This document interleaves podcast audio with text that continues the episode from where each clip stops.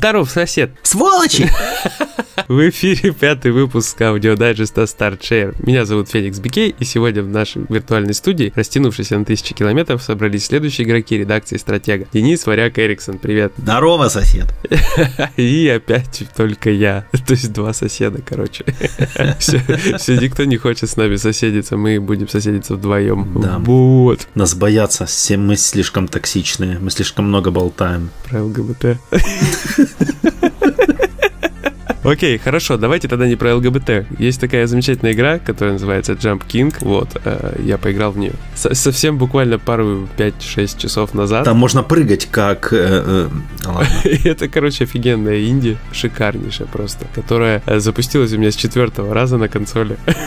Я я включал, короче... Она что, допрыгнуть не могла или что? Слушай, походу, потому что я включал, и заставка стартовая, она вообще никак не менялась, там нет никакой ползущей полоски лоудинга, там просто вот заставка, и она 40 секунд или где-то минуту вообще никаких признаков жизни не подает, просто вот стоит на экране и все. Я выключил консоль один раз, я выключил консоль второй раз, я, короче, пробовал перезагружаться. Потом думаю, может просто подождать, вот. И что-то, короче, достал телефон, начал в него тупить, и смотрю, хоп, заставка сменилась, и там разработчики, все дела, и в меню меня выкинуло. Прошло полчаса, типа.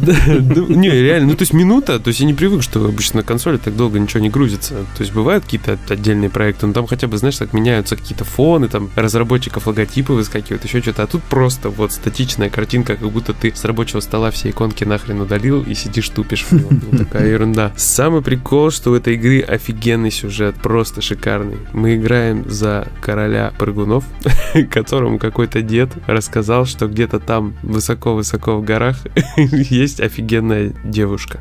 И он тут же решил, что нужно туда просто допрыгать. То есть с ним все хорошо, это супер. Это не- ну, не факт, что с ним хорошо, причем что не с королем, что с дедом, потому что дед сидит внизу, говорит, я ее однажды видел. То есть он постоянно, когда ты возле него оказываешься, он тебе что-то трепет рассказывает. Я однажды ее видел, ну, по-моему, это была она, сказал он. Короче, игра локализована, там особо как бы диалогов-то не надо. Сразу заметил в меню, что новая игра плюс называется новая девушка плюс. То есть на фестивале вообще знатно. Пройти я ее не прошел, естественно, потому что я пропрыгал только 4 экрана. Она дико хардкорная. Прям вообще дико-дико. У тебя есть только кнопочки передвижения вправо-влево и прыжок. Чем сильнее ты зажимаешь кнопку прыжка, тем дальше прыгает у тебя твой король прыгунов. В процессе полета ты никак не можешь регулировать его движение, то есть не можешь им управлять. Вот как ты зажал, он так и прыгнет. Соответственно, он где-то летит, не попадает туда, куда надо, и потом просто как мешок с фекалиями вниз летит и падает просто мордой в землю, задницей кверху и лежит, пока ты ничего не будешь делать. Ну, нажмешь кнопочку, он встанет. То есть он не умирает, ничего там, ни кровяки, ничего, просто вот он упал и лежит, все. И игра считает, сколько времени ты потратил, сколько ты раз прыгнул, сколько раз ты упал. И вот эта вся забавная статистика, плюс вот этот сам абсолютно такой забавный, абсолютно простой, максимально казуальный, казалось бы, геймплей, он прям тащит. Это офигенная штука. Я понимаю, почему в Стиме ей поставили 9 из 10, потому что там, наверное, все до сих пор хохочут с того, как это все происходит. Вот такая вот игрулечка. Что у тебя на этой недельке, Деня? Я поиграл в Project Helios. Это 1971 Project Helios. Типа события происходит в 1971 году в альтернативной вселенной. Криптоистория. Ну, типа, да, аль- альтернативная история. Значит, э, мы играем сначала группой персонажей, которые, которым дали работу напасть на конвой. Вот, Мгм. и похитить некий товар. Они приходят к этому конвою, и оказывается, что кто-то уже успел немножко до них. В итоге получается, что товаром в конвое была девушка-ученая, на которой завязана здесь прям вся сюжетная линия. Она какая-то гениальная, и в ней видят потенциальное спасение мира от постоянного холода. Штучный товар, короче. Да, это тактическая РПГшка, но РПГшка она очень условна. То есть ты бегаешь в реальном времени, напарываешься на бой, и, значит, персонажи разбегаются, как в Mutant Zero. Мгм, вот. А, Но здесь ну, тактическая боевая система заметно примитивнее, чем, например, XCOM. Хотя видно, что она вдохновлена XCOM. Но такое впечатление, что вот знаешь, разработчики, короче, взяли тетрадку, выписали вот на каждый листочек, написали механику какую-то, а потом взяли эту тетрадку, вот просто закрыв глаза, вырвали просто листочки некоторые, посмотрели, вот эти механики мы юзаем, короче, а, а тетрадку так в окно, и все, нет. А вот, э, то есть оно как-то... Ее подобрали разработчики разработчики Fallout 76. Да, да, возможно, возможно. Вот. Играется довольно прикольно. То есть ты управляешь несколькими персонажами, у них есть возможность там атаковать, у всех есть возможность ходить, атака может проводиться при помощи оружия, если персонаж вооружен огнестрельным оружием, или при помощи рукопашного оружия, типа там булава. Есть уникальные персонажи, там один носит с собой только гранаты, стрелять не обучен, а есть девушка, она ходит в сопровождении собаки. Что-то похожее на лайку или хаски. Не очень разбираюсь. В общем... Такая э, фигня. Она натравливает собак. Где-то я это видел в какой-то... Сейчас просто вот так не могу вспомнить, но где-то это было уже в какой-то игре. И ты, когда нарываешься на бой, у тебя включается тактический режим. Угу. Значит, сложности здесь нету. Ну, просто она, она такое впечатление, что отсутствует. То есть ты можешь абьюзить плюс-минус. Просто вот какого-то мощного персонажа выставить на всеобщее обозрение. И все будут там по нему лупить. Проблема в том, что вначале хилиться нельзя. Не все это могут выдержать. Вот. И есть прикольная механика. Она называется фулгар. Фулгар — это местный, местная энергия. То есть источник энергии, который в этом ледяном мире помогает согреться. Вот когда ты сражаешься на открытом пространстве, в горах там где-то, то есть где есть снег, то персонажи с каждым ходом теряют немножко здоровья. Вернее, не теряют, оно блокируется. Угу. Вот. И чтобы его разблокировать, нужно использовать фулгар. Также при помощи фулгара можно уменьшать кулдаун э, навыков. Все навыки, короче, вот, вот это меня немножко напрягает. Все навыки в этой игре имеют кулдаун. Даже обычная атака базовая. Извращение. То есть ты не можешь, у тебя у всех персонажей есть э, всегда стабильно 2 AP, типа очка действия. Ты можешь первым, например, атаковать, а вторым, ну, что хочешь сделать, кроме атаковать. То есть атаковать ты уже не можешь. Патронов нету, перезарядки нету. То есть, казалось бы, какого фига? Но ты можешь использовать фулгар, который нифига не бесконечный.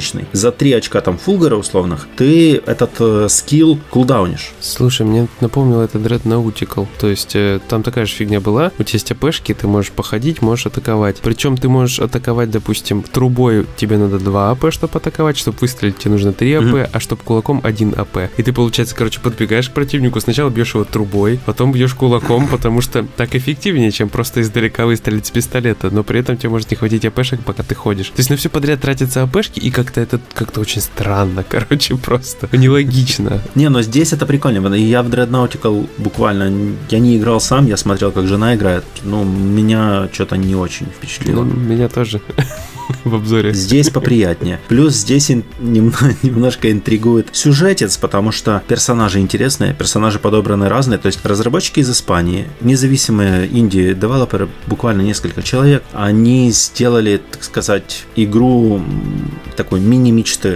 То есть я, я не, не назову это Dream Project, но это вот они хотели попробовать и сделали. Они сделали дико интернациональную, очень интернациональную команду. Вот там есть двое русских, Алексей и Алина, есть э, француз Эмиль э, и есть немец Вильгельм. И разработчики, там один из них, он языки любит, он русский учит там сам. Я просто когда, когда, да, когда они нам пресс-релизы присылали, там типа «Привет», ну, по-русски. А я его спрашиваю, типа, что так? Он говорит, а у него девушка русская, короче, oh. в Испании. Вот, да, то есть, и она его учит языку немного, понемножку. Не, ну нормальная тема. Так что да, так что это, кстати, задел на то, что, в принципе, в Project Helios, если игра не провалится, она не должна бы, потому что вот по, я прошел где-то миссии 8, а их не намного больше, то есть она довольно короткая, и там э, довольно интересный сюжетик. То есть я, я не вижу ничего там сверхъестественного, ей не за что ставить высокую оценку, но и низкую пока что не за Слушай, что. ну такие сюжеты ради галочки, это прям классика. Ну там не ради галочки как раз. Ну, типа... ну, я имею в виду, что, знаешь, не, не, не шедевральный, там, не какой-то такой тарантиновский, там, твисты всякие, вот это вот, а просто, знаешь, такое, ну, повествование, да, оно тебя цепляет, оно просто заполняет какую-то пустоту, нишу, которая должна быть в игре. Не такое, что там инфантильные какие-то диалоги абсолютно тупые, там, не знаю, с дешманских комиксов стырены. Не-не, для, это, для этого из тактических выходила этот, э, как он называется, Fear Effect. Слушай, а Fear Effect не, не шутер или нет? третьего лица. Не, ну это старый, это первые два, это офигенно. А, нет, я не в курсе. А я говорю про тактическую, Не в курсе. которая выходила на PS4. Fear Effect э, на что-то там. Sedna. Fear Effect Sedna. А, все, я понял, про что ты говоришь. Ну, я ей поставил низкую оценку, где-то 60 или ниже даже был. Ну, короче, игра, она не, не прям жесть плохая, но инфантильные диалоги. Короче, вы, вы вот играете в Cthulhu Tactics. Очень скучняк такой, типа дикий. А что, а что там в Тулху? Я не поиграл. Я вот очень хотел. Лех поиграл, и, по-моему, там оценка была не очень высокая. Ну, там есть А, Ктулху, как бы, это сразу плюсы лично для меня Ага. баллами. Ну, конечно, субъективно, если смотреть. но Объективно нет. Ну, слушай, Ктулху, Ктулху тут такой, знаешь, на любителя, немножко ужасненько. А есть еще вопрос по другому ужасненькому. Ты Биошок 2 проходил? Да, вот. Я, кстати, не то чтобы проходил, ну, как бы поиграл, скажем так. Вот. И почему-то, когда я начинаю играть в него, мне правда навевают мысли о Лавкрафте, о вот этой всей подводной его теме. Очень отдаленно, но по факту, конечно... А, это Дагон? Ну да, но она, она, конечно, не про то, но, блин, есть какие-то пересечения. Ну да. Самое прикольное про Bioshock 2 и вообще, ну и про первый, собственно, тоже. Я не очень люблю играть э, на телевизоре, когда речь идет о свече. Я люблю в портативе гонять. Для меня это шикарная портативная все-таки консоль в первую очередь. А уже потом там гибрид, который можно на телеке юзать. Но в Bioshock, что первый, что второй, очень удобно играть на телеке. Реально, гораздо удобнее, чем играть в портативе. Не знаю, с чем это связано. Может, потому что там э, нету управления motion прицеливания вот этого гироскопного. Я к нему каждый раз вот хочется его прям юзать, когда оно есть. Я к нему прям возвращаться хочу, когда в стрелялки добавляют его во всякие на свече. Тут его нету. Я даже Fortnite Больной ублюдок. да, не, я просто Fortnite даже играл, используя его, понимаешь, и действовал довольно эффективно. Просто он хорошо играется, когда у тебя вот большая консоль в руках, да? Мгм. Небольшими поворотами ты очень удобно тебе пристреливаться. Но у меня это еще тема с Wii U, со Сплатуна пошла, что я распробовал этот тип управления. Причем я юзал комбинированно, то есть я стиком вправо-влево поворачивал, а вверх-вниз прицеливался с помощью гироскопа. Мгм. То есть это такое было. У меня было гибридное управление, короче. Но я, честно сказать, очень не возлюбил гироскоп еще в первом Uncharted, Да. когда там нужно было гироскопом там, гранаты направлять. Э, Меня это дико бесило. Ну, это, это такая, да, штука. А Да. потом я проходил, когда Uncharted Golden Abyss Мгм. на PS Vita. Я протащился. Ну, кайф, ты целишься аналогом, а гироскопом ты просто доводишь, лего, легонечко доводишь прицел. Вот, вот, вот, вот об этом и речь. То есть я поэтому люблю это, этот тип управления на свече, Мгм. то есть прицеливание. Там очень аналоги резко реагируют, либо не реагируют как тебе надо с той скоростью, с нужной, либо не доводятся по чуть-чуть. Они очень резкие такие, у них вот этот угол хода отвратительный, я все время об этом пишу в обзорах, все время об этом говорю. И вот такой тип прицеливания очень помогает. Ну и как бы вот Биошок еще мне показалось выглядит приятнее второй, чем первый, Мгм. гораздо приятнее даже на свече. Я Infinity еще не запускал, но я думаю, доберусь рано или поздно, конечно, куда я денусь в подводной лодке.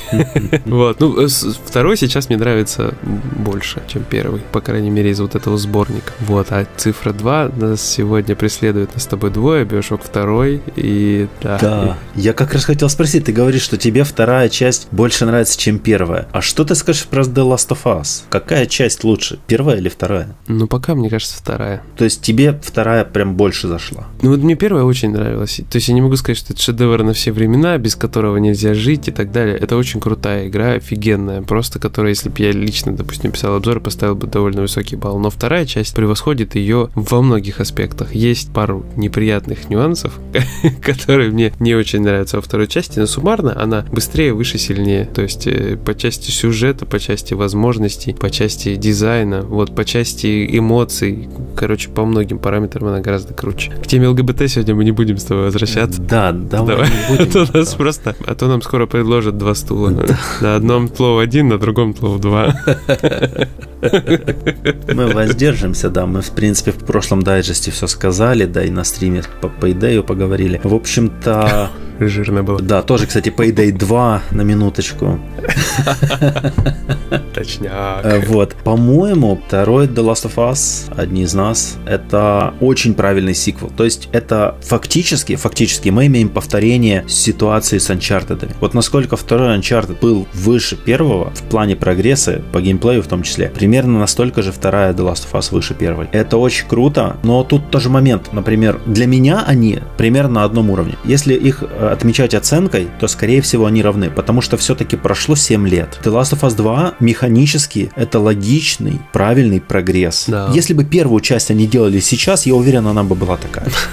Да, кстати, Ну, типа, типа, серьезно, тут сюжет игры, например, мне кажется более эмоциональным, более сильным в плане удара по игроку. Угу. Ну и по персонажам, по, по эмоциям, да, вот это вот. Эмоциональной такой вот оплеухи, причем она не одна. Тебя, ты просто идешь, и тебе там периодически просто по морде прилетает. Раз, два, три, четыре. Тебе лещей просто херачат. И это круто. То есть ты как бы после всех этих эм, известных э, событий вокруг игры до релиза, ну, не знаю, я не смотрел спойлеры, но оно сыграло свою роль. То есть я определенные ожидания построил. И мне очень приятно видеть результат на экране. Да. То есть на фоне тех ожиданий и тех опасений, которые у меня были за счет всего этого вот в сети развивающегося вот попадания какашек на вентилятор, то есть, которые меня успели зацепить, на их фоне я ожидал другого. Получил и очень доволен тем, что я увидел. Ну, слушай, мне кажется, что просто сюрпризов слишком много оказалось. Ты не ждешь, что будет столько всяких моментов, которые перевернут игру.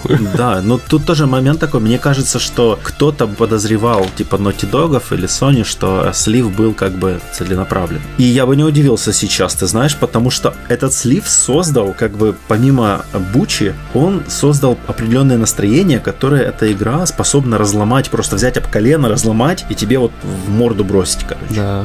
Ну и плюс пиар, даже черный, это всегда пиар. Конечно. Вот. Это всегда удобно. Так что игра это топчик на данный момент. Она лучше первой части. Но именно лучше сюжетно-эмоционально, а механически, конечно, она современнее. Она не то чтобы лучше, она именно современнее. Первая была бы такая же, если бы выходила ну, сейчас. Да. Я получаю огромное удовольствие, переигрывая бои во второй части. Это кайф. Угу. В первой части я ненавидел переигрывать бои. Просто ненавидел, потому что они скучные, одинаковые. Там, по сравнению с тем, что происходит во второй. Ну и давай не будем кривить душой, они были прям жестче. Они были жестче не в плане... Э, они были сложнее. Подачи. Они были... Они сложнее, да, были. И неоправданно местами сложнее. Когда играешь во вторую, это понимаешь все-таки. Но во второй послабление чуть больше. Вот. Под скучным я имел в виду не то, что ты испытываешь скуку, сидишь там типа... А. Не-не, это понятно, это понятно. Я имел в виду, что бои по вариативности, они очень сжато, так сказать. Они э, довольно узконаправленные. У тебя есть довольно малый выбор инструментов и возможностей. Во второй части этого больше. Да, у тебя больше пространства для маневра. Плюс собаки появились. Блин, чувак, собаки это просто топ.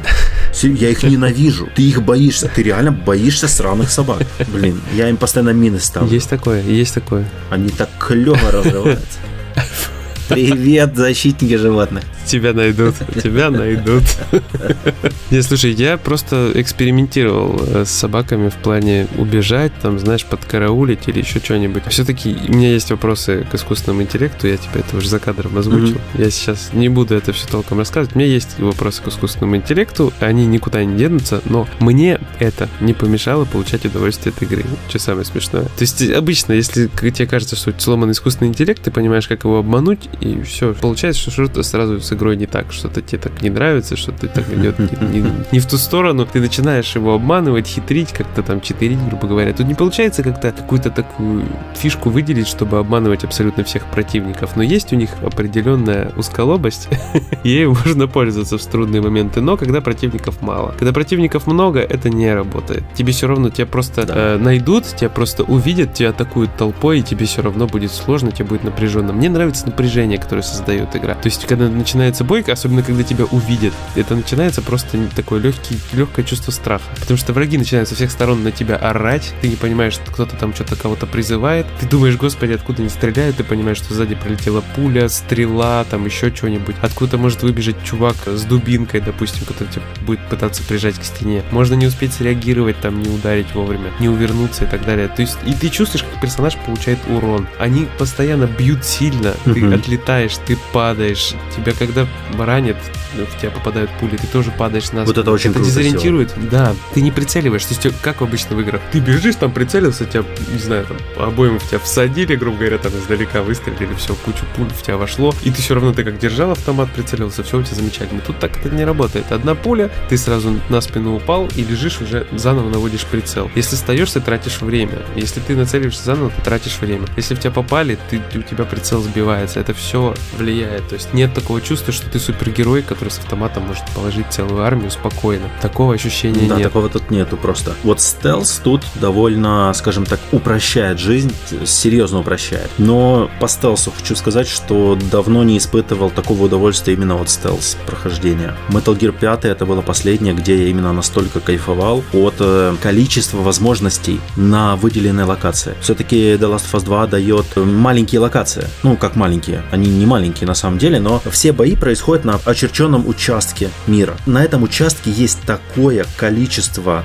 всяких ходов, лазеек, лазов. Ты можешь перепрыгивать заборы, ты можешь залазить в окна, ты можешь перемещаться между первым и вторым этажем здания. Ты можешь, вот я со снайперской винтовкой первое, что я прокачал, ты занимаешь позицию, ты стреляешь, и они идут тебя искать. То есть они реагируют, они пытаются определить направление выстрела по звуку. Собаки тебя чуют. Да, собаки тебя могут потерять. Ты можешь убежать от них. Да, ты можешь убежать, разорвать дистанцию и Ну, все. иногда собаки тупят. Ты возле них, они твой запах почему-то не, не чувствуют. Я вот не понял, на самом деле, почему так, но оно так. Я подходил к собаке сзади, ну, скажем, метрах 10-15 и с глушаком всаживал ей пулю промеж. Было, было. Вот это тоже одна из моих претензий насчет искусственного интеллекта, что он не всегда все видит, не всегда все слышит, потому что, ну, в реале бы человек, собака тебя услышали, увидели. Есть там такие моменты, как бы, ну, это все, Ну да. это хочется отнести к игровым все-таки условностям, потому что если бы все было чрезмерно жестко, э, наверное, бы это повлияло и повредило бы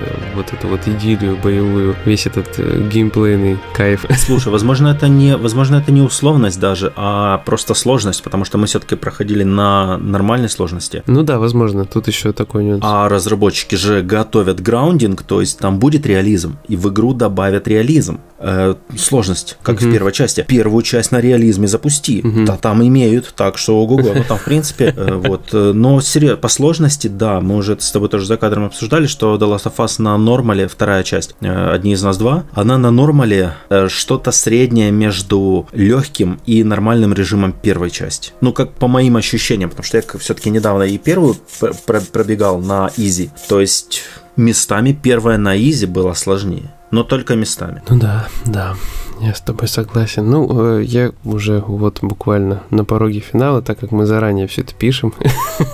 Мгм. Вот, эмоций у меня тоже куча. Хочется поскорее увидеть. Не хочется расставаться, на самом деле, с игрой. Я себя поймал на этой мысли. М, Хочется, чтобы эта история дальше растягивалась. Потому что, блин, наверное, давно я таких эмоций не испытывал от игры. Мне просто, получается, раз в год э, выходят какие-то игры, особенно почему-то на консолях PlayStation, в которые я прям залипаю. Очень часто это приходится на отпуск. Реклама. Каким-то непостижимым образом. Не, ну не реклама. Серьезно. То есть, то есть я помню, что Чувак, тебя Nintendo проклянет. не, ну, допустим, Kingdom Come Deliverance это был не эксклюзив.